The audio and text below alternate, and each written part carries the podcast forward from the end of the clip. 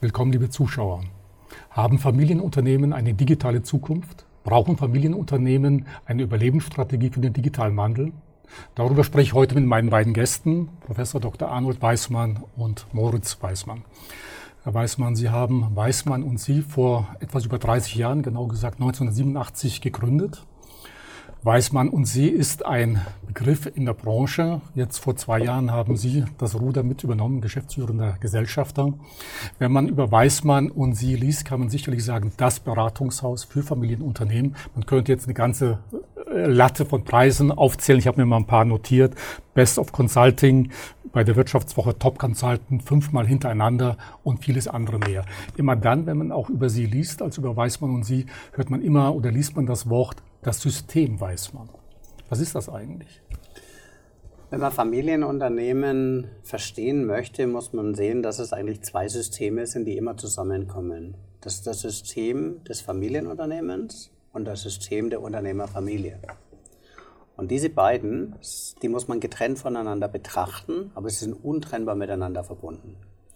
Als wir vor über 30 Jahren begonnen haben mit unserer Arbeit, haben wir das sehr stark auf das Thema Strategie fokussiert. Ja haben ein Strategiesystem entwickelt, weil wir sagten, es muss ja eine einfache Möglichkeit geben, mittelständischen Unternehmen, Familienunternehmen einen Weg zu zeigen, wie sie ihre eigene Strategie entwickeln können. Heute ist es für uns ein bisschen umfassender zu interpretieren. Wir sagen immer, Unternehmer sind eigentlich Architekten. Und Architekten bauen Häuser, Gebäude und entweder sie bauen sie auf der grünen Wiese, das würde man heute, glaube ich, Startup nennen, oder aber es gibt sie schon und das ist das Normalfall oder der Normalfall im Familienunternehmen. Und da müssen die revitalisiert werden, die müssen erneuert werden. Man nennt das manchmal auch traditionserhaltende Erneuerung. Und diese Häuser, diese Unternehmen müssen immer wieder auch sich selber in Frage stellen und das soll unser System eigentlich erreichen.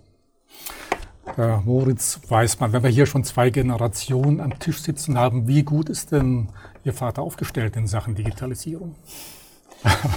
Das ist natürlich eine Fangfrage. Nein, Spaß beiseite. Die Frage ist ja, wo fängt Digitalisierung an, wo hört sie auf? Ähm, viele Themen gibt es seit vielen Jahren. Für mich ist Digitalisierung auch ein großes Thema ähm, mit strategischen Fragen. Es geht viel um neue Geschäftsmodelle. Auch das, finde ich, kann man viel von der Startup-Welt lernen. Da würde ich sagen, beschäftigt er sich seit mhm. über 30 Jahren mit. Und von daher würde ich, was die Digitalisierung als Rahmen angeht, ist er sehr gut aufgestellt. Die spannende Frage wird ja auch sein, was passiert da die nächsten Jahre an technischen Themen, an Umsetzungsfragen. Aber gerade die Fragen, welche Geschäftsmodelle kann ich da mhm. denken, beschäftigt ja auch unsere Kunden sehr stark. Mhm. Und ich denke, Sie konnten Ihrem Sohn beweisen, dass Sie eine ganze Menge wissen. Sie haben nämlich ein neues Buch herausgebracht mit Ihrem Co-Autor, dem Stefan Wegerer, Digitaler Wandel in Familienunternehmen im Campus Verlag erschienen. Da beschreiben Sie vier Handlungsfelder, die auf dem Weg zum digitalen Unternehmen notwendig sind. Bevor wir uns aber darüber unterhalten, vielleicht ganz allgemein, was macht den digitalen Wandel überhaupt aus? Was sind die Grundlagen dafür? Ich war jetzt neulich erst auf der CeBIT gewesen. Ich weiß nicht, ob Sie da zufällig auch äh, gewesen sind. Da gibt es ja junge Unternehmer, ältere Unternehmer. Und immer dann, wenn man mit Unternehmern jenseits der plus 50 oder ein bisschen älter spricht, die hören dann Vorträge von jungen Unternehmern, 25 25-Jährigen, die ihnen die Zukunft erklären, äh, Start-ups, Unternehmen, äh, Geschäftsmodelle, die sie nicht so richtig verstehen und staunen manchmal, verstehen die Welt äh, nicht mehr. Was sind Ihre Erfahrungen bei Familienunternehmen? Wo stehen wir da heute? Wo stehen die Familienunternehmen? Im Grunde genau die gleichen. Ähm, wenn Sie mich vor zehn Jahren gefragt hm. hätten, hätte ich gesagt, das Thema ist komplett unterschätzt und ausgeblendet. Hm. Heute würde ich sagen, wahrscheinlich weil es genügend Vorträge, Messen, Veranstaltungen, Publikationen gibt, die meisten haben heute kein Erkenntnisproblem mehr. Sie wissen, dass die Zukunft digital ist. Sie wissen, dass alles, was digitalisiert werden kann, auch digitalisiert werden wird. Hm. Alles. Und das hat Konsequenzen für Produkte, für Services, für Dienstleistungen, für Geschäftsmodelle. Es hat Konsequenzen für alles. Ich würde meinen, wer den Schuss jetzt noch nicht gehört hat, der würde nie wieder hören. Der ist raus aus dem Spiel. Wie die Execution ausschaut, die Umsetzung, die Konsequenz, das ist eine ganz andere Frage. Und es gibt ja diesen schönen Spruch von Peter Drucker, Culture Eats Strategy for Breakfast. Die jungen Unternehmen haben einen riesen Vorteil. Die starten digital. Ob im Silicon Valley, in Tel Aviv, in Berlin oder wo auch immer, sie starten ja digital. Die brauchen sich über diese Dinge gar keine Gedanken zu machen. Die Traditionsunternehmen haben eine Geschichte, haben eine Kultur, haben gelebte Werte, haben ihre Traditionen und damit sind sie erfolgreich. Bis zum heutigen Tag. Viele haben heute das Beste ihrer Firmengeschichte. Mhm. Und jetzt kommt jemand und sagt, ihr müsst so vieles ändern. Ihr müsst die Kultur ändern, ihr müsst die Struktur ändern, ihr müsst die Prozesse ändern, 4.0 und was auch immer. Und der Geist sagt ja, aber das Fleisch ist schwach. Mhm. Und das ist das, was wir halt oft erleben, dass man das Erkennen nicht mehr leugnen kann, ja. aber sich in der Umsetzung sehr, sehr schwer mhm. tut. Äh, zu Ihren Kunden gehören ja sehr viele Mittelständler. Familienunternehmen. Ja. Es gibt so ein schönes Zitat vom ehemaligen Co-CEO CEO von SAP, Jim Hagemanns-Nabel, der hat mal gesagt, jedes Unternehmen wird ein Softwareunternehmen. Jetzt, wenn ich mir vorstelle, so ein alteingesessener Maschinenbauer, der ja. hört das jetzt, ist um die 60 Jahre alt, der versteht doch die Welt nicht mehr. Der versteht die Welt nicht mehr, weil er natürlich den, den Nutzen oder die Aspekte hinter der Aussage ähm, nicht ganz greifen kann. Jetzt ist es natürlich eine provozierende Aussage, so war sie sicherlich auch gemeint. Fakt ist schon, dass zum Beispiel Daten in der Zukunft eine viel größere Rolle spielen. Die Vernetzung, der Austausch mit dem Kunden, die Vernetzung nach innen. Ähm, und da brauchen Sie natürlich eine gewisse Softwarekompetenz. Nicht umsonst wird das Thema Digitalisierung häufig aus der IT getrieben. Ist nicht immer richtig, mhm. weil die IT häufig eher verwaltende Funktion hat. Also ist die Frage, wie strategisch sie agiert oder sie aufgehängt ist. Aber der Umgang mit Daten, die, äh, der Einsatz von effizienten Systemen, die die Digitalisierung erst möglich machen, wird natürlich an Bedeutung gewinnen. Und das ist ja für den klassischen Maschinenbauer, der es eher noch gewohnt ist, äh, mit viel Öl an der Maschine rumzuhantieren, ja. ist es ja eine ganz andere Denkweise. Und ähm, da müssen sie einfach neue Wege beschreiten und sich genau mit diesen Möglichkeiten austauschen. Was wir interessanterweise erfahren, so im Austausch auch eben gerade mit mittelständischen Unternehmen, die meisten Kunden gehen das Thema eher risikoorientiert an. Die stellen sich die Frage, okay, welche Risiken entstehen eigentlich durch die Digitalisierung, was könnte passieren? Und die Startups im Gegenzug gehen es eher chancenorientiert ja. an. Die stellen sich die Frage, wo sind neue Kundenbedürfnisse, wo sind neue Geschäftsmodelle? Da ist eine hohe Faszination. Trotzdem gibt es sehr wenig Mittelständler, die den Mut haben zu sagen, ich baue mein Unternehmen um, ich nutze diese mhm. Chance, ich agiere anders mit dem Kunden, ich biete weitere Services, Dienstleistungen, all diese Themen. Also eher noch risikogetrieben als chancengetrieben. Ich glaube auch, den Schuss haben die meisten gehört. Es ist ein Thema, mit dem ich mich beschäftigen soll. Aber ich habe auch immer so die These, der Mittelstand weiß nicht, wie Digitalisierung mhm. funktioniert und deswegen wird sie ignoriert. Die wissen mhm. einfach nicht, wo sie mhm. anfangen sollen, denken immer so das große Ganze, tun sich mit kleinen Schritten schwer, obwohl wir ja viel aus der Startup-Welt lernen können. Ja.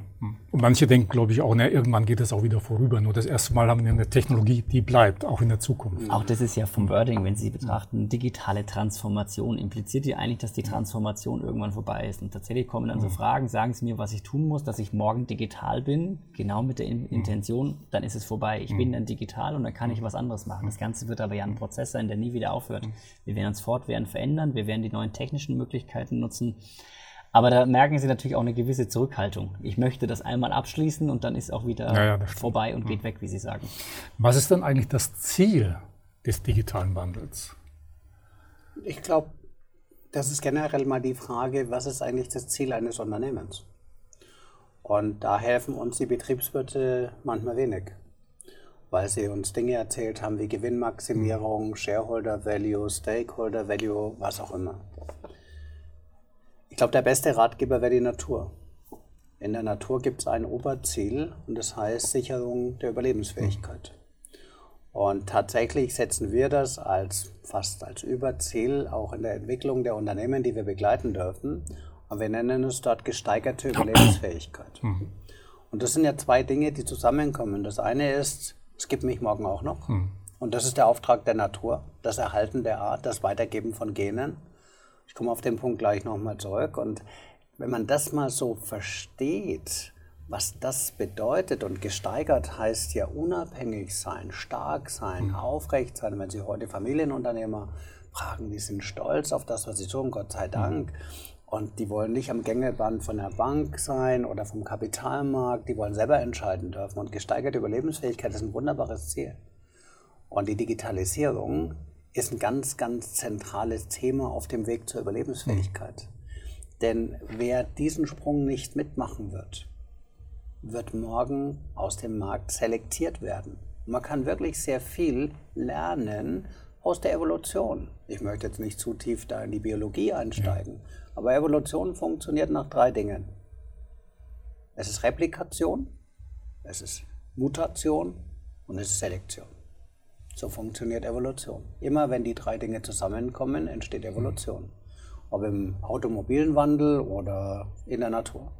Und das heißt, wir versuchen natürlich möglichst viel vom selben zu machen. Der Golf läuft gut, also produzieren wir möglichst viele Golf. Wenn der nicht mehr so gut geht, müssen wir einen anderen Golf produzieren. Und wenn er gar nicht mehr geht, selektieren wir ihn. Und die Digitalisierung wird bestehende Geschäftsmodelle aussondern. Sie wird sie ausgrenzen. Mhm. Denn der Kunde, den interessiert ja nicht die Digitalisierung, sondern der Nutzen, der aus der Digitalisierung. Dem Kunden ist es doch vollkommen mhm. egal, ob Sie eine vertikale Omnichannel-Strategie, mhm. der kann ja die Begriffe gar nicht. Der möchte einkaufen, wann er will und wo er will. 24 Stunden, sieben Tage die Woche on demand auf allen Kanälen, so will er es. Und der ihm das bieten kann, der braucht natürlich eine Vernetzungskompetenz, eine Integrationskompetenz, der braucht einen Chief Connectivity hm. Officer, der muss Systeme miteinander vernetzen und das wird er nur können, wenn seine IT-Architektur hm. das möglich macht. Ja, ja, Denn die ist der hm. Befähiger dafür. Und wenn natürlich der digitale Wandel in der IT-Abteilung verortet wird, dann kann ich Ihnen garantieren, hm. dass es schief geht. Weil IT-Leute, die ich sehr schätze, haben andere hm. Genetik. Uns geht es ja um die Frage, wie schauen die Geschäftsmodelle von morgen aus? Und ein Geschäftsmodell muss Nutzen bieten. Nur wenn es Nutzen bietet, ist zukunftsfähig. Und diesen evolutionären Prozess, der ist es, um den es geht. Und Ihre Ausgangsfrage war ja, wo ist das Ziel oder wo endet das? Und das ist die Frage, wann endet die Evolution? Und sie endet nie. Die Evolution versucht, eine vollkommene Anpassung an sich verändernde Rahmenbedingungen aufzubauen. Und das wissen wir, seit Darwin uns das gelehrt hat. Ich weiß nicht, wer von Ihnen das vorhin gesagt hat. Den deutschen Unternehmen geht es ja sehr, sehr gut. Mhm. Gerade den sogenannten Hidden Champions, ja. von einem Umsatz-Weltrekord zum nächsten. Äh, warum ist, was sagen Sie den Unternehmen, warum ist es jetzt wichtig zu handeln? Denn man hört auch immer wieder und liest, okay, uns geht so blendend, warum soll man jetzt unbedingt schon etwas machen? Naja, Sie haben ja in puncto Digitalisierung zwei Besonderheiten. Zum einen haben Sie gewisse technische Möglichkeiten, die Sie früher nicht hatten. Ähm, und zum anderen haben Sie einfach einen Effekt, dass die Grenzkosten für die Technologien immer weiter sinken. Also für mich so ein klassisches Beispiel, so ein 3D-Drucker, den gibt es seit mhm. 30 Jahren aber es wird halt plötzlich effizient damit zu arbeiten. Das heißt, es entstehen einfach ganz neue Möglichkeiten, auch für Wettbewerber. Es müssen ja nicht immer Startups sein, können ja auch etablierte Wettbewerber sein. Mm, und diese Chancen sollten sie einfach nutzen. Ähm, und ich fand es aber auch jetzt gerade ganz interessant von Wording. Wir haben jetzt auch wieder über Überlebensstrategien mhm. gesprochen. Also eher die Frage, wie kann ich mein Unternehmen erhalten, wenn ich jetzt wiederum auch auf die jungen Unternehmer schaue, die ja teilweise fast etwas naiv, aber trotzdem diesen grenzenlosen Optimismus haben. Wir können die Welt verändern. Wir sind ganz eng am Kunden dran. Wir verstehen, was der Kunde braucht, was die Kundenbedürfnisse sind. Und es gibt einfach eine Vielzahl an Möglichkeiten mittlerweile, die Sie vor ein paar Jahren so nicht hatten, auch von der technischen Machbarkeit, wie Sie besser auf Kundenbedürfnisse eingehen können oder neue Kundenbedürfnisse ja, mit neuen Lösungen angehen können oder realisieren können. Und das ist für mich so der spannende Punkt. Auch nach vorne gedacht, was kann ich machen? Wir haben ganz selten die Frage, so wie kann ich eigentlich meinen Umsatz verdoppeln ähm, mit digitalen Lösungen. Ein Startup würde immer so denken. Die denken immer in Skalierung, in, in eben in radikaler Kundenorientierung. Und diese beiden Philosophien oder Welten, die muss man so ein bisschen überein, äh, übereinbringen. Und es ist natürlich ein Punkt, den Sie ansprechen, den Unternehmen geht es gut. Und die haben häufig, ja, sag ich mal, ein starkes Kerngeschäft, von dem die leben, ja nicht zuletzt über Generationen aufgebaut. Und aus der Situation haben die natürlich auch viel zu verlieren. Auch da, wenn ich wieder ein junges Unternehmen anschaue, ich meine, was passiert da häufig in der Praxis? Sie haben einen jungen Unternehmer, der macht ein Startup auf, der lernt wahnsinnig viel, der hat eine tolle Erfahrung. Das Geld, was er investiert, ist häufig nicht zum Großteil seines. Ähm, das heißt, die, die Verlustängste sind schon mal andere. Mhm. Denn wenn er nach drei Jahren scheitert, dann macht er einfach was mhm. anderes. Also mal sehr, auch wieder vereinfachend, aber positiv gedacht. Unternehmen sechste Generation, 1000, 2000 Mitarbeiter am Standort, regionale Verantwortung, da sind sie ganz anders unterwegs und das hemmt sie natürlich. Also dieses Erbe, was sie dort verwalten, das hemmt sie. Was sagen Sie konkret einem Unternehmer, was passiert denn, wenn ich jetzt nichts mache? Uns geht es doch blendend. Na gut, ich meine, das weiß, glaube ich, jeder Kapitän, mhm. dass er nach den Risiken Ausschau mhm. hält, wenn die See ruhig ist mhm. und der Wind in die richtige Richtung bläst. Mhm. Bei Sonnenschein ist es besser und mhm. bei guter Lage als in der Krise. Und im Grunde wollen wir ja niemand überzeugen, das muss ja jeder für sich mhm. selber verstehen. Wenn wir von Digitalisierung sprechen, sprechen wir ja von disruptiven Veränderungen.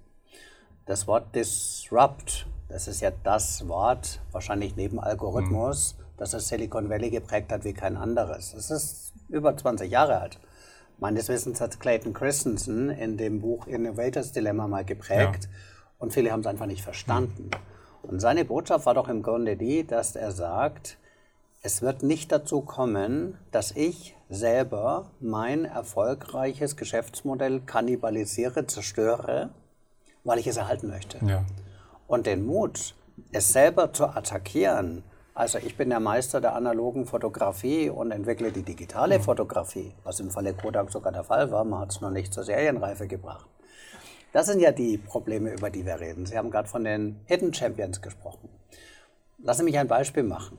Bei uns in unserer Heimatstadt Nürnberg oder in Fürth gibt es eine Firma, die heißt Uvex, die den meisten bekannt ist, ein klassischer Hidden Champion, ein Weltmarktführer. So Hidden sind die gar nicht mhm. mehr.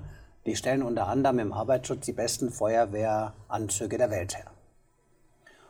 Und der Gegner kommt ja nicht von dem, der noch bessere Feuerwehranzüge baut, sondern der Gegner ist der Löschroboter, der dafür sorgt, dass Menschen gar nicht mehr in brennende Gebäude gehen ja.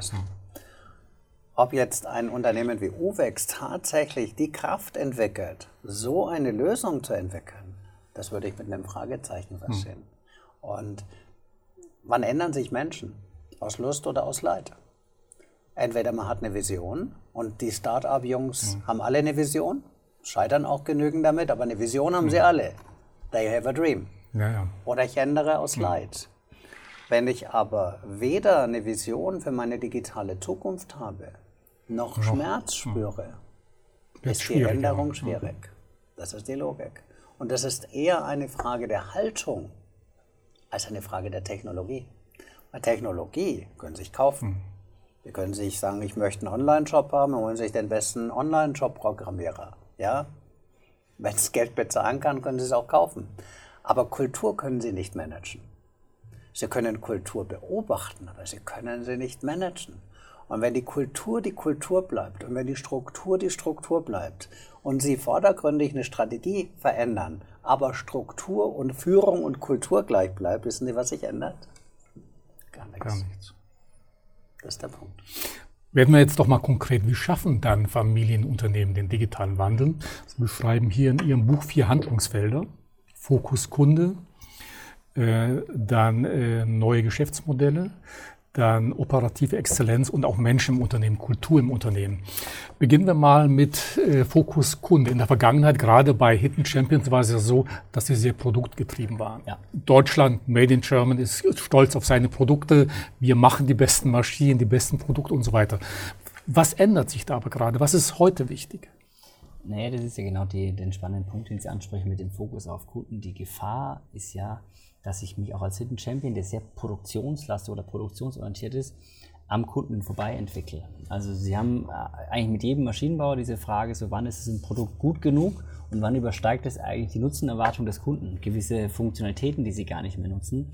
Und wenn Sie den Bezug zum Kunden verlieren, was braucht er eigentlich, für was verwendet er Ihr Produkt im Alltag, was ist der Nutzen, den der, verwendet, äh, den der benötigt, dann ähm, kann es natürlich sein, dass Sie in einem Bereich innovieren, der gar nicht mehr relevant ist. Und das Schlimmste, was Ihnen letztendlich im Bereich Digitalisierung passieren kann, ist, dass Sie den Kontakt zum Kunden verlieren. Also gerade wenn Sie dann zum Beispiel über Plattformen nachdenken, Plattformen, die den äh, Austausch zwischen Kunde und Produzent managen und Sie verlieren diese Schnittstelle zum Kunden, dann verlieren Sie natürlich die Bezugsquelle auch für neue Kundenbedürfnisse und neue Ideen. Und das erleben wir sehr stark. Also gerade diese Diskussion Premium versus Good Enough. Wann ist eigentlich ein Produkt noch gut und wann muss ich mich auch mit neuen Geschäftsmodellen beschäftigen? Und das ist so die erste Frage, mit der sich Unternehmen beschäftigen sollten. Was sind eigentlich die Kundenbedürfnisse von morgen? Meiner Zielgruppe, aber auch von neuen Zielgruppen. Was brauchen sie im Alltag? Wo haben sie Schmerzpunkte? Also wo bräuchten Sie noch Unterstützungen? Und auch die Frage, wie dann Innovation funktioniert, wird ja ein anderes äh, Gewicht bekommen, weil sie weniger von innen nach außen mhm. geht, sondern mehr von außen nach innen, was die Impulsaufnahme angeht. Aber wie macht das ein Unternehmer, der jetzt vielleicht eine besondere Innovation hatte, eine besondere Schraube entwickelt hat und immer wieder die verbessert hat, erneuert hat und jetzt muss er ja völlig neu umdenken? Genau, er muss völlig neu umdenken. Er muss sich die Frage stellen, er muss mit seinen Kunden sprechen, er muss schauen, wie das Produkt im Alltag eingesetzt wird und er muss schauen, ähm, an welchen Stellen hat der Kunde Probleme. Wo sind Felder, die er lösen kann. So geht jedes Startup vor. Die schauen sich letzten Endes Engpässe an, Pain Points, Neudeutsch. Wo klemmt's? Was könnte man besser machen? Wo hat der Kunde im Alltag Probleme, die mit digitalen Mitteln gelöst werden könnten. Und darauf muss er eingehen und sagen, okay, wie könnte ich dieses Problem für ihn lösen? Weg von der eigenen Technologie, wie kann ich die mal besser machen? Ganz klar äh, auf eine Kundenorientierung. Aber das, wenn ich das ergänzen darf, es hat sich ja nicht viel geändert. Die Hidden Champions waren immer kundenorientiert, waren immer nah am Kunden. Sie kamen halt sehr stark von der Produktseite. Made in Germany, deutsche Produktqualität. Und somit sind wir groß geworden. Die ganze Welt beneidet uns um German Mittelstand. Die Amerikaner können es nicht mehr übersetzen, deswegen verwenden sie diesen Begriff ja als German Mittelstand. Nah am Kunden zu sein, das brauche ich im mittelständischen Unternehmer nicht erklären. Nur Kundenorientierung in einer digitalen Welt führt zu neuen Lösungen. Das ist der Punkt. Die Entwicklung eines Produktes zur absoluten Weltklasse. Eine Firma wie Fissmann würde ja nie eine Heizung auf den Markt bringen, die nicht perfekt ist. Eine Firma wie Stihl würde niemals eine Motorsäge in den Markt bringen, die nicht perfekt mhm. ist. Oder Kercher oder Faber-Castell oder wie sie alle heißen. Aber Schreibgeräte werden digital. Rasenmäher werden zu Robotern. Ich brauche eine App für meinen Gärtner. Mhm. Und für diese Unternehmen ist es ja schon ein Riesensprung von einem Verbrennungsmotor in ein Akkusystem zu gehen, mit Batterie. Das ist ja schon ein Riesensprung. Heute Apps zu entwickeln mit radikalem Kundennutzen, das ist eine ganz andere Aufgabenstellung, über die wir reden. Und wenn Sie sich heute das Silicon Valley anschauen, Minimum Viable, die bringen ein Produkt mit dem Mindestnutzen auf den Markt und lassen dann über Releases, die am besten wöchentlich kommen, und das geht mit Software leichter als mit mhm. einem Rasenmäher, ein Update draus machen. Das sehen wir jede Woche, wenn wir unsere App Stores mit den Apps in der mhm. Bibliothek updaten. Ein deutsches Produkt kommt perfekt auf den Markt. Ein digitales Produkt wird niemals perfekt auf den Markt kommen. Diese zwei Haltungen unter einem Dach miteinander zu verbinden, halte ich für unmöglich. Ich habe ein schönes Beispiel gefunden für Kundenfokus, was dann auch ein Übergang ist zu neuen mhm. Geschäftsmodellen. Vielleicht kennen Sie das sogar.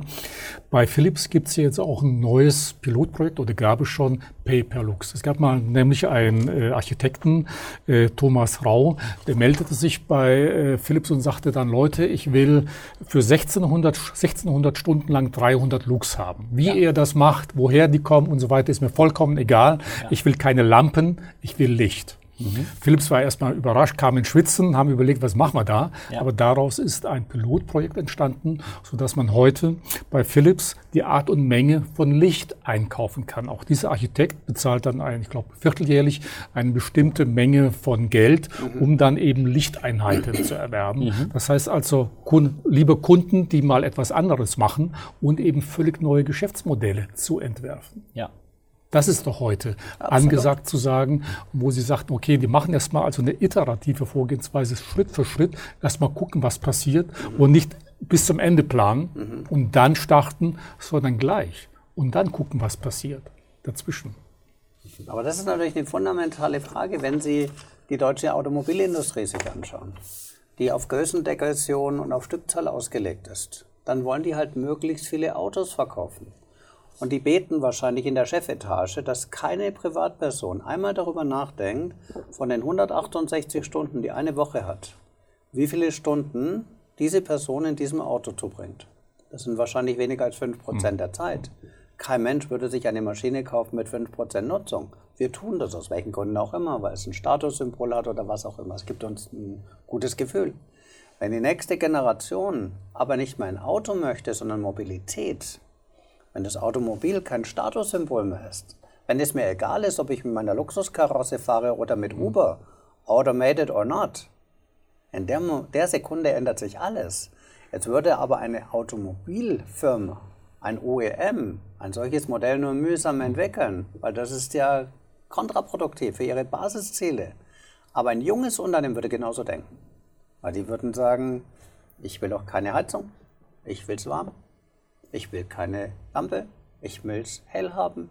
Ich werde immer kommen vom Nutzen, von dieser radikalen Kunden-Nutzen-Orientierung und nicht von meiner bestehenden Struktur, die ich auslassen mhm. muss, mhm. sondern von dem Nutzen, den ich bieten möchte. Wenn ich keine Struktur zum Auslassen habe, ich habe nicht mal eine IT-Architektur in Hardware, weil meine mhm. Lösung ist in der Cloud. Das heißt, ich bin ja frei. Ich kann ja tun und lassen, was ich will. Ich muss das nicht auslasten, meine Werke. Ja? Wenn ich so denken kann, kann ich natürlich ganz andere Geschäftsmodelle entwickeln, als wenn ich die ökonomische mhm. Voraussetzung habe, zunächst einmal dafür zu sorgen, dass ein paar tausend Leute in Lohn und Brot sind, die in meinen Fabriken arbeiten. Und ich glaube, auch wenn das hart klingt, unter einem Dach werden das diese Unternehmen nicht lösen können. Deshalb gibt es ja auch immer wieder Unternehmen, die kleine Inkubatoren im Unternehmen äh, schaffen, einfach mal um auszuprobieren. Ist das der richtige Weg dann? Ja, aus meiner Sicht kriegen Sie das Thema langfristig eben nur hin über Erfolge. Das heißt, Sie müssen Erfolge sammeln im Bereich Digitalisierung und das kriegen Sie natürlich leichter außerhalb der Kernorganisation hin, zumal die Kernorganisation fairerweise ja auch die Aufgabe hat, mhm. weiterhin dafür zu sorgen, dass das Geschäft läuft, dass sie ihr Geld verdienen, dass die Investitionen wie zum Beispiel solche Inkubatoren überhaupt darstellbar sind. Und aus meiner Sicht können Sie außerhalb des Unternehmens mit einer ganz anderen Kultur, Fehlerfreudigkeit leichter experimentieren und müssen es dann schaffen, eine Sogwirkung zu erzeugen, dass auch das Kernunternehmen schaut, schaut mal, was da passiert, welche Erfolge dort realisieren. Das könnte auch für uns ein Thema sein, dass wir aus dieser Frage rauskommen, es ist leid, wir müssen uns verändern hinzu, schaut mal, was möglich ist, schaut mal, was wir unseren Kunden an Zusatzleistungen bieten, an Zusatznutzen. Das Modell, was Sie jetzt ähm, gerade geschildert haben, da gibt es ja viele Beispiele. Rolls-Royce macht es, also der Turbinenhersteller macht es mit äh, Triebwerkstunden, die sagen, wir verkaufen Triebwerkstunden, weil der Kunde auch nur von dem Nutzen kommt. Der möchte sich nicht um Wartung, um Verträge, mhm. um, um Service, all diese Themen kümmern, der möchte Triebwerkstunden. Es gibt Beispiele hier wie in, in München mit Drive Now, wo der Kunde einfach sagt, ich möchte jetzt Mobilität für einen gewissen Zeitraum um, ähm, und danach möchte ich ihn wieder abgeben. Also Besitz rückt in den Hintergrund, es geht mehr um den Nutzen. Und das sind alles so auch ja, Haltungswechsel, Paradigmenwechsel. Früher gab es ja auch gewisse Statussymbole. Ich muss äh, Anlagevermögen in meiner Bilanz haben oder ich muss ein Auto haben als Besitz. Da verändert sich ja Stuttgarter Verfahren. Da verändern sich ja Haltungen. Ähm, das ergeben einfach neue Möglichkeiten. Hm. Ich denke, man kann auch äh, von anderen Unternehmen lernen, um das dann in sein eigenes Geschäftsmodell äh, übernehmen zu können. Ich will zwei Beispiele nennen, auf die ich gestoßen bin. Kennen Sie die Firma Schmaus? Ein Büroartikelversender, äh, die jetzt eine Flatrate für Büroartikel anbieten, verkaufen also keine Büroartikel mehr, sondern ja. die Leistung, sodass das, äh, die Firma oder das Büro eben immer genügend Büroartikel vorhanden hat. Das heißt, man zahlt eine monatliche App und kriegt dann eben immer eine bestimmte Menge oder das, was man dann braucht und zahlt eben einen Basistarif dafür. Ja. Oder ein anderes Beispiel, auf das ich gestoßen bin, ich glaube, es war ein niederländisches Krankenhaus, das hat von Ferrari gelernt. Mhm. Die hatten Probleme mit ihren Prozessen in der Abwicklung im Krankenhaus. Und ich glaube, einer der Chefärzte war ein Formel-1-Fan, der guckt immer Formel 1 und sagt, Mensch, wie machen die das? Mhm. Das klappt alles wie am Schnürchen. Haben in ja. Maranello angerufen und gesagt, wir sind im Krankenhaus, könnt uns helfen. Gut, die haben erstmal groß geguckt, aber dadurch sind die ins Gespräch gekommen und seitdem können die einfach arbeiten, die besser im Krankenhaus. Ja. Aber man muss erstmal auf die Idee kommen. Und da ist auch eine gewisse Sichtweise notwendig, denke ich, offen zu sein und zu sagen, okay, wir müssen auch mal links und rechts gucken. Mhm. Was passiert da eigentlich? Sie müssen sich auch als Unternehmer auch den Freiraum schaffen. Also auf den typischen Unternehmer prasseln ja mittlerweile so tagtäglich hunderte von Themen ein. Die Welt wird komplexer, die Anfragen, die Dynamik in Märkten erhöht sich deutlich. Und als Unternehmer ist es ja auch die Aufgabe, mir dann eben den Freiraum zu schaffen, um mich genau mit dieser Offenheit auch mal mit neuen Themen zu beschäftigen, wo vielleicht auch nichts rauskommt. Wir wissen es einfach nicht. Dinge auszuprobieren, in kleineren Schritten mal in anderen Branchen mhm. zu schauen, all diese Themen letztendlich anzugehen. Aber da brauchst du eine Kultur des Scheiterns. Da musst du zulassen, dass auch mal was schief geht. Und wenn ich das Scheitern nicht zulasse, werde ich sowas nie im Leben mhm. entwickeln können. Also wir haben diese Kultur des Scheiterns mhm. bei uns nicht. Wenn jemand was Neues ausprobiert und auf die Nase fällt, dann sagen alle, naja. hätte ich dir vorher mhm. sagen können, dass du der Falsche ja. bist. Dazu kommen wir gleich nochmal, wenn es um die Menschen im Unternehmen geht. Ähm, Sie haben als nächstes Handlungsfeld operative Exzellenz, also es geht um die Wertschöpfungskette. Wie weit verändert denn die Digitalisierung die Wertschöpfungskette? Muss man eigentlich den Begriff nochmal erklären? Also ich habe neulich einen Unternehmer gefragt, was ist eigentlich Wertschöpfungskette? Viele sagen ja, äh, also die Gesamtheit aller Prozesse. Das ist eigentlich ganz einfach. Das ist die Aufstellung eines Unternehmens, die am Ende dafür sorgt, ob sie zufriedene Kunden haben und Geld verdienen. Also die Frage, wo Wert geschöpft wird, nämlich wo schaffen sie Wert? Mhm. Und Wert kann ich ja immer nur beim Kunden schaffen. Ja, ja. Der Kunde wird, wir haben es vorhin ja schon mal gesagt, ja nie ein Produkt kaufen und er wird niemals eine Dienstleistung kaufen, sondern immer nur den Nutzen daraus. Also wenn ich erfolgreich sein möchte, das war vor 100 Jahren auch schon so, dann muss ich einem Kunden einen Nutzen schaffen. Und je höher der Nutzen ist, den ich stifte, umso höher ist der Nutzen, den ich bekomme. Wert schaffen, Wert bekommen. Und das ist eine Wertschöpfungskette. Wir schöpfen hier Wert. Wir verbinden Elemente anders miteinander. Und eins ist vollkommen klar, in einer Welt, die 100% Consumer Centricity lebt, in der das Denken und Handeln immer beim Kunden beginnt, in einer Welt, die den Kunden als den Vorgesetzten ansieht, hm. müssen wir auch die Strukturen verändern. Und wenn Sie sich heute ein Organigramm anschauen, operative Exzellenz hat ja was mit Strukturen, Organisation und Prozessen zu tun. Da werden Sie in 99 von 100 Organigrammen einen nicht finden, um den es geht. Hm. Und der heißt Kunde. Dort haben Sie eine Hierarchie. Das ist die Welt, in der wir groß geworden sind. Das ist die Welt des Taylorismus, des Industriezeitalters. Wir gehen aber in die Welt des Wissenszeitalters. Und das ist der Punkt, wo traditionelle Unternehmen auf junge Unternehmen prallen mhm. und allein mit der Kultur nicht klarkommen. Mit Chefparkplätzen, mit Casinos, in der mhm. nur die Vorgesetzten Arbeit, äh, essen dürfen, mit, mit, mit, mit diesen ganzen Insignien der Macht in einem Organigramm wird eine Machtstruktur innerhalb eines Unternehmens abgebildet. Aber die Macht in einem Unternehmen hat der Kunde und sonst niemand. Und wer das nicht versteht, der hat es innerlich ja. auch nicht verstanden. Und das heißt für uns, eine Strategie zu entwickeln. Wir machen ein digitales Geschäftsmodell mhm. und wir entwickeln eine App oder eine neue mhm. Technologie oder was auch immer. Das ist alles okay. Wenn sich die Haltung nicht ändert, ändert sich auch der Prozess nicht. Der wird gleich bleiben. Wenn der Prozess gleich bleibt, haben sie nichts gekonnt. Hm. Vielleicht nochmal eingehend auf ihre, auch ihre Thematik mit der operativen Exzellenz. Sie werden es niemals hinkriegen, wenn Sie diese maximale Konzentrierung haben, individuelle Lösungen anbieten, Losgröße 1, jeder kann sich seine Produkte zusammenstellen, wie er möchte. Und wenn Sie darauf nicht mit effizienten, automatisierten, auch teils standardisierten. Systemen intern reagieren, dann wird sie die, werden sie die Komplexität niemals profitabel abbilden können. Das heißt, sie müssen ja irgendwo diese Individualität zum Kunden intern handeln können. Und da kommen sie einfach an den Begriff operative Exzellenz, an eben effizienten Systemen kommen sie nicht vorbei. Also das ist eine ganz wichtige Erfolgskomponente, dass sie natürlich Richtung Kunden versuchen, alles mhm. möglich zu machen, was der Kunde als Nutzen, als Mehrwert wahrnimmt, aber intern versuchen die Themen so einfach, so strukturiert wie möglich zu halten, um auch Fehler zu vermeiden, um auch Kosten zu reduzieren. Also das zeigen uns ja auch alle großen Online-Anbieter, die nach außen extrem viel Individualität ermöglichen. Der ganze Auftragsdurchlauf, die Bestellung, die Logistik, die Warenströme, alles läuft mit der größtmöglichen Automatisierung, um einfach hier effizient zu agieren. Ich habe es vorhin schon mal ganz kurz gesagt, das ist übrigens etwas, was man wirklich von der Evolutionsbiologie hm. lernen kann. Das ist einer der größten Schlüssel aus meiner Sicht. Auf der Erde gibt es geschätzt 7,5 Milliarden Menschen und alle sind Unikate. Also das Thema Losgröße 1 scheint die Biologie als Basis des Lebens entwickelt zu haben. SKU1 oder wie auch immer Sie es nennen möchten. Nach außen differenzieren, nach innen standardisieren und vereinfachen. Das ist der Unterschied zwischen Komplexität und kompliziert. Weil Komplexität sind Dinge, die von außen auf Unternehmen zukommen.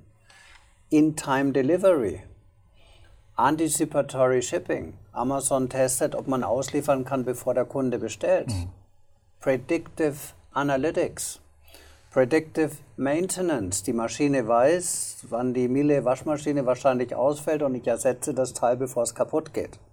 Das ist ja eine Form von künstlicher Intelligenz. Ein Höchstmaß an Komplexität. Der Kunde mag das gar nicht. Weil gut ist es, wenn der Kunde es gar nicht spürt. Aber nach innen brauche ich diese Standardisierung und Vereinfachung. Und das wird nur gehen, wenn wir die übergebordeten Hierarchiestrukturen abbauen. Nur dann wird es gehen und das hat was mit Vertrauen zu tun. Gut, das hat mit den Menschen im Unternehmen Absolut. zu tun, mit den Führungskräften, also die Anforderungen, wie verändern sich die an Führungskräfte, Mitarbeiter und Sie haben es schon ein paar Mal erwähnt, die Kultur in den Unternehmen. Da habe ich allerdings ein schönes Zitat von Ihnen gefunden, ist allerdings schon zwei Jahre alt, vielleicht sehen Sie es ein bisschen anders heute. Sie haben da mal gesagt, Silicon Valley ist für uns weit weg. Wir haben in Deutschland eine ganz andere Kultur und das soll auch so bleiben. Aber brauchen wir im Grunde nicht mehr Silicon Valley? Nämlich, Sie haben es vorhin ja selber angesprochen, eben diese, äh, es gibt ja da drüben die Philosophie, äh, scheitern und weitermachen. Äh, das fehlt ja so ein bisschen in Deutschland. Wenn man scheitert, ist man ja eigentlich weg vom Fenster. Mhm. Aber genau, ist doch, genau das ist doch, was uns Silicon Valley vormacht. Also diese Fehlerkultur, scheitern und weitermachen. Also ich sage immer, man soll die Dinge im Leben kapieren, mhm. aber man soll sie bitte nicht kopieren. Das Silicon Valley hat die größten Unternehmen auf der Welt hervorgebracht. Das ist ja keine Frage. Ein Apple, ein Alphabet, die Google-Mutter, ein Amazon in China mhm.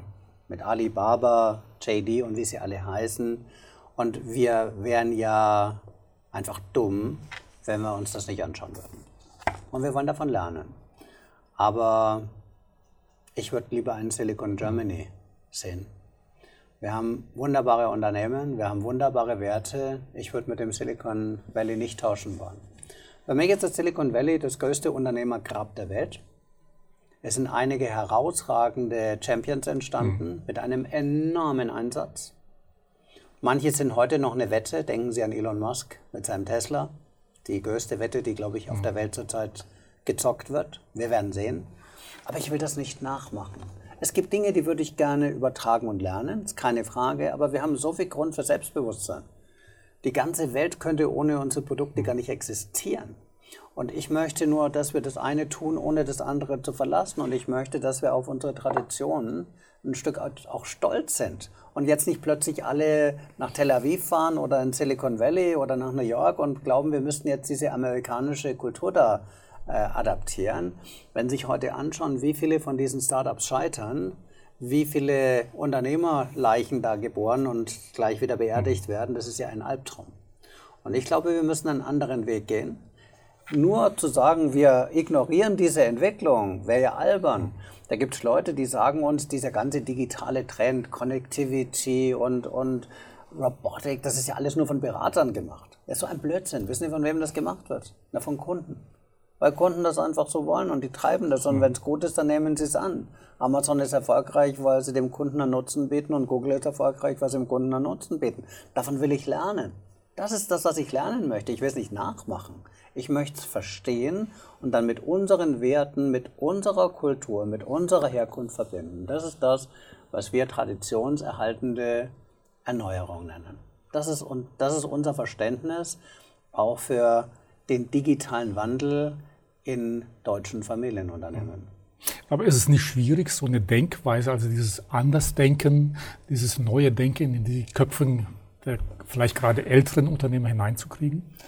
Also ich glaube, es ist nicht unbedingt eine Altersfrage, äh, um da mal nicht alle Klischees zu bedienen. Aus meiner Sicht ist das ja auch die Diskussion häufig so eine 0-1-Frage. So wir als ganzes Unternehmen müssen risikofreudiger werden, fehlerorientiert. Man müsste mal, man könnte mal, man sollte mal. Und aus meiner Sicht trifft es den Kern des Ganzen. Ich, wir hatten letztens eine Anfrage, das war ganz interessant, ging auch um das Thema Kulturentwicklung, Fehlerkultur und dann hatte mir der Unternehmer beschrieben, ja, die Datenschutzabteilung, die verhindert immer alles.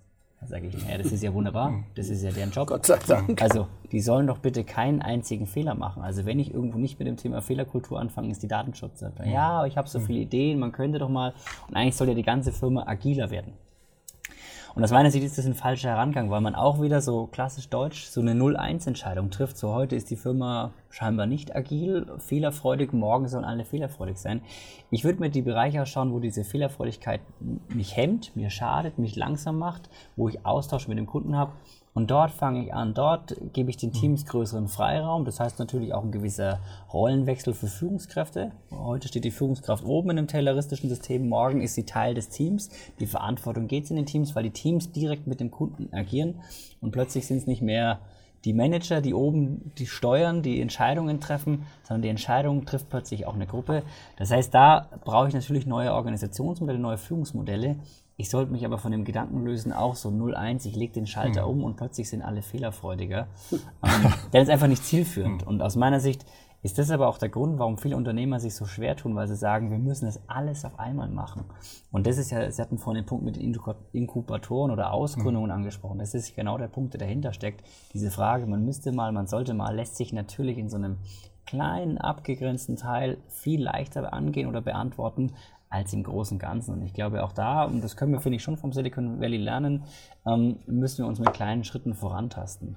Wir haben in den USA natürlich so eben diese Kultur, Winner takes it all, die Großen bleiben übrig, die werden äh, berühmt, bejubelt, ähm, bewundert, die Kleinen werden vergessen. Und wir haben, finde ich, hier ein viel nivellierteres Verhältnis.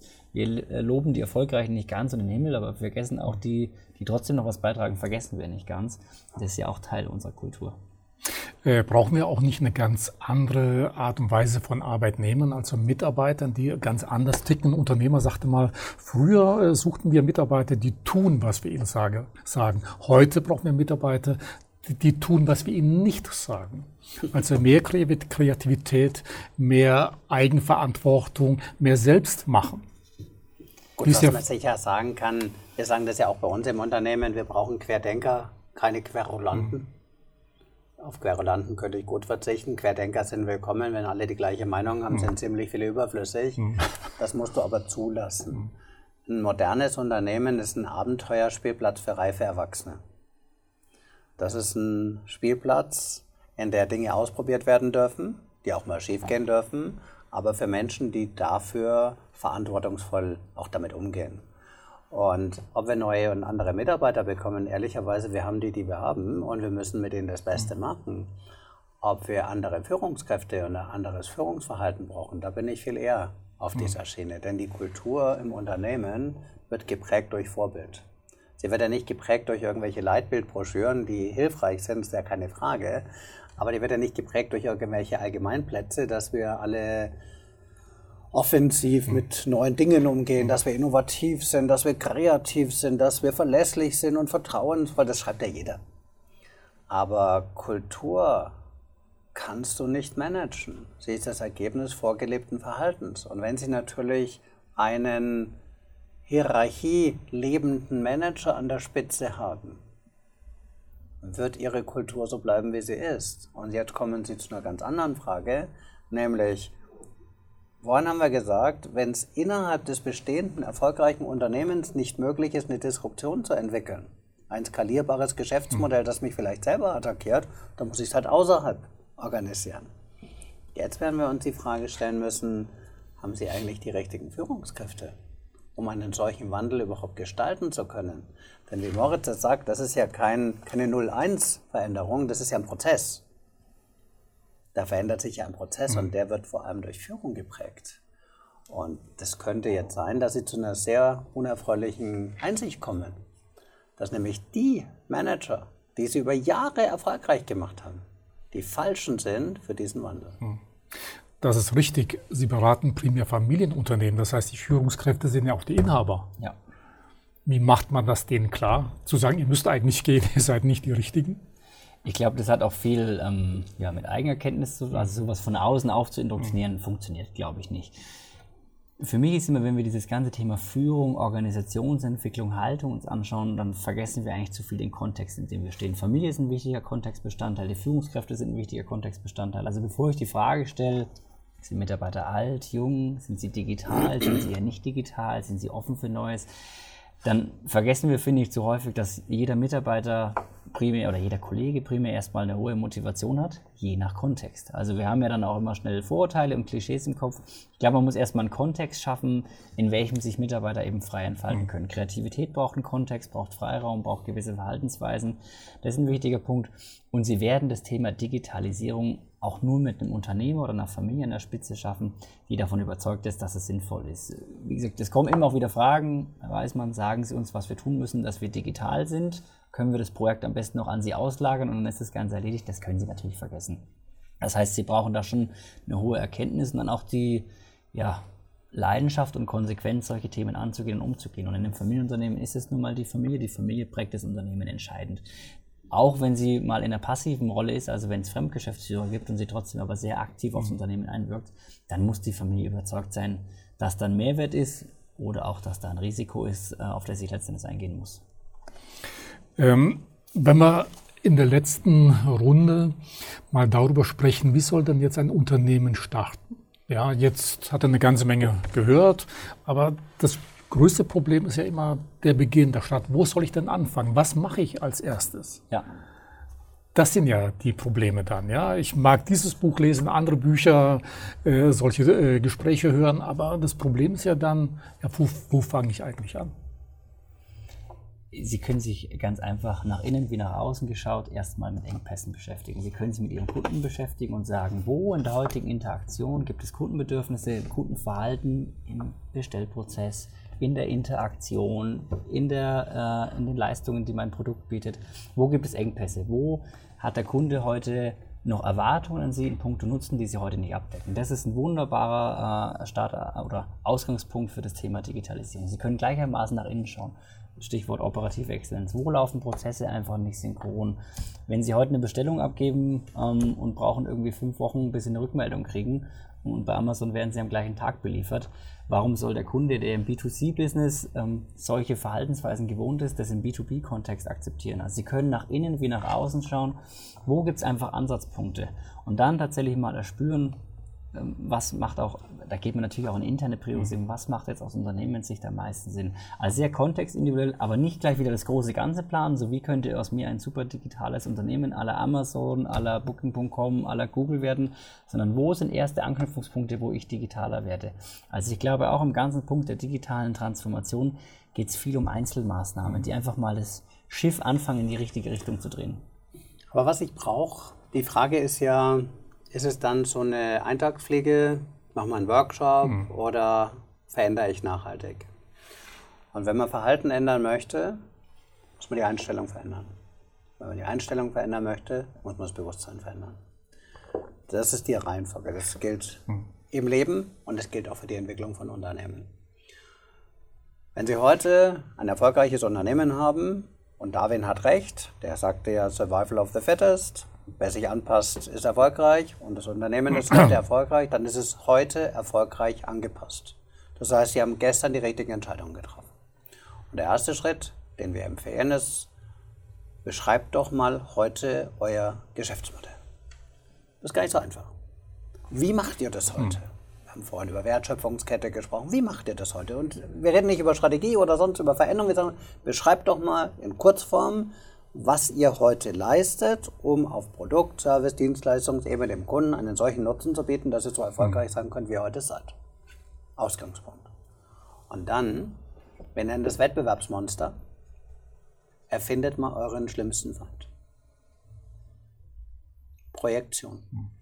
Was müsste jemand können, der euch diese Butter vom Brot nimmt?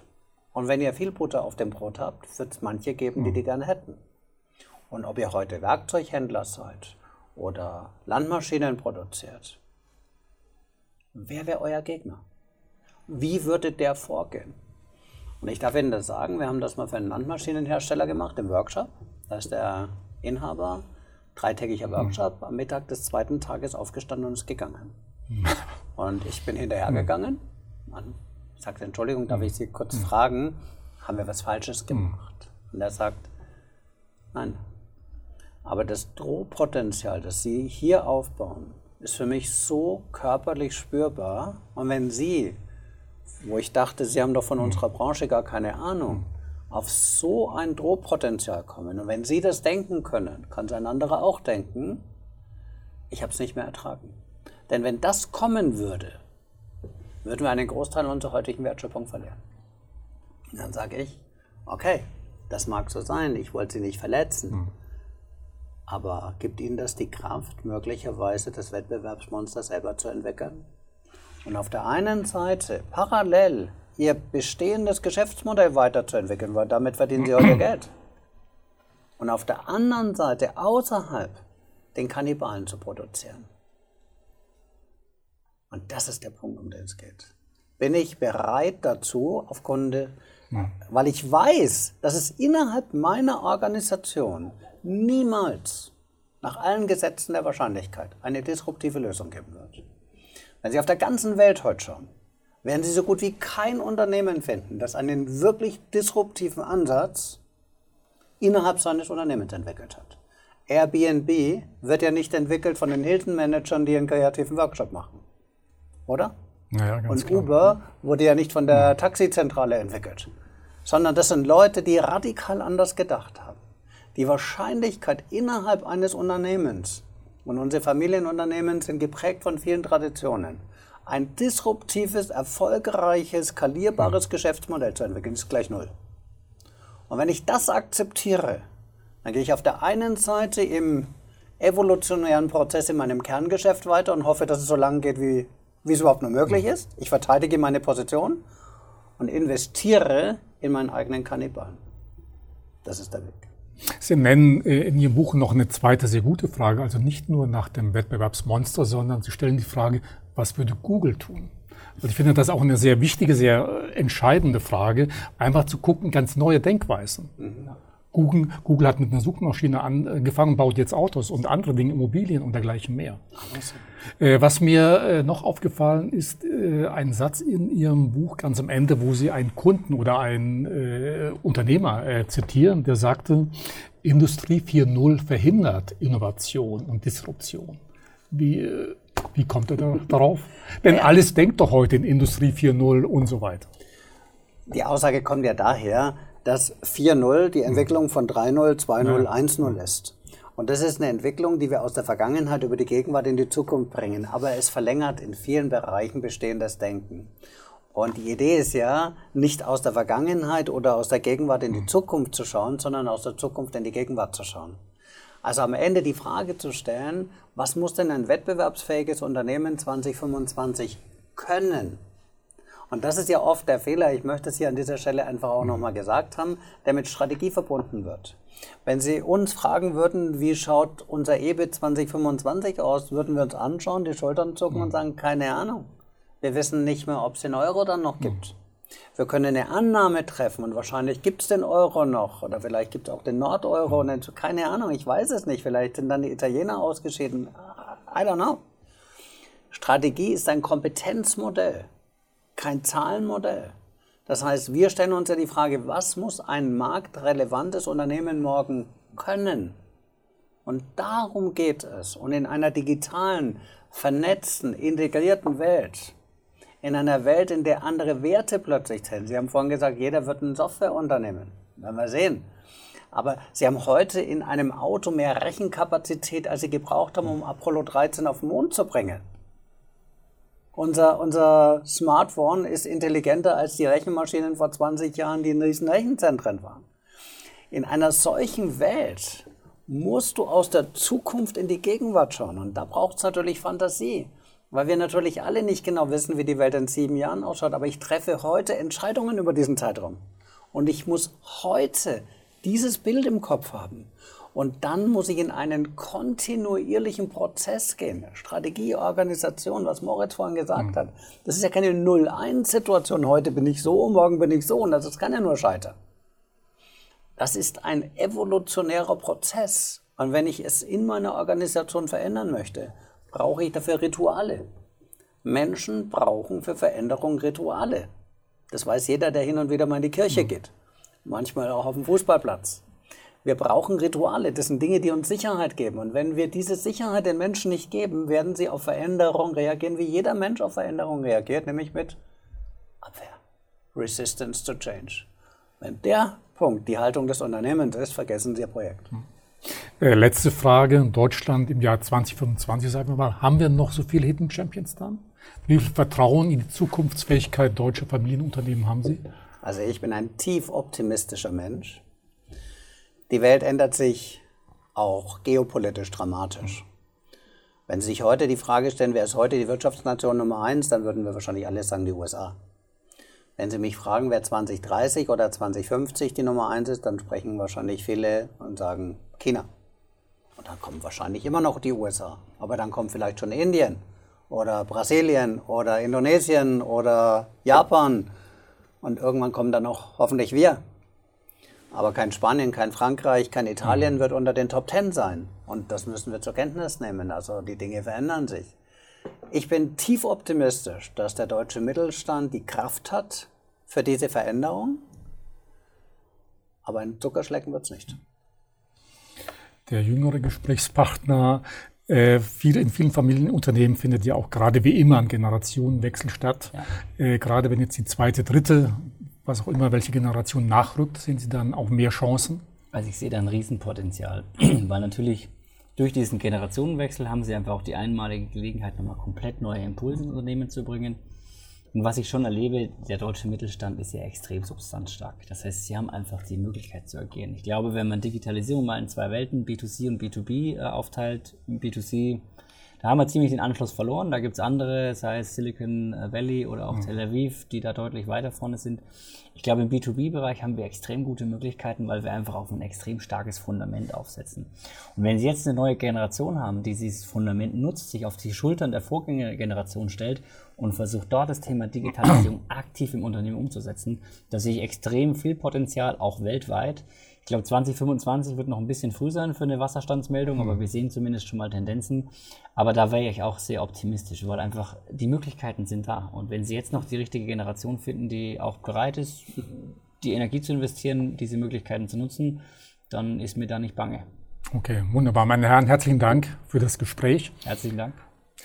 Liebe Zuschauer, wie gewohnt mehr Informationen zum Thema und zu meinen Talkgästen auf unserer Website. Dort finden Sie auch ein White Paper, wo Sie gewisse Informationen weiter abrufen können.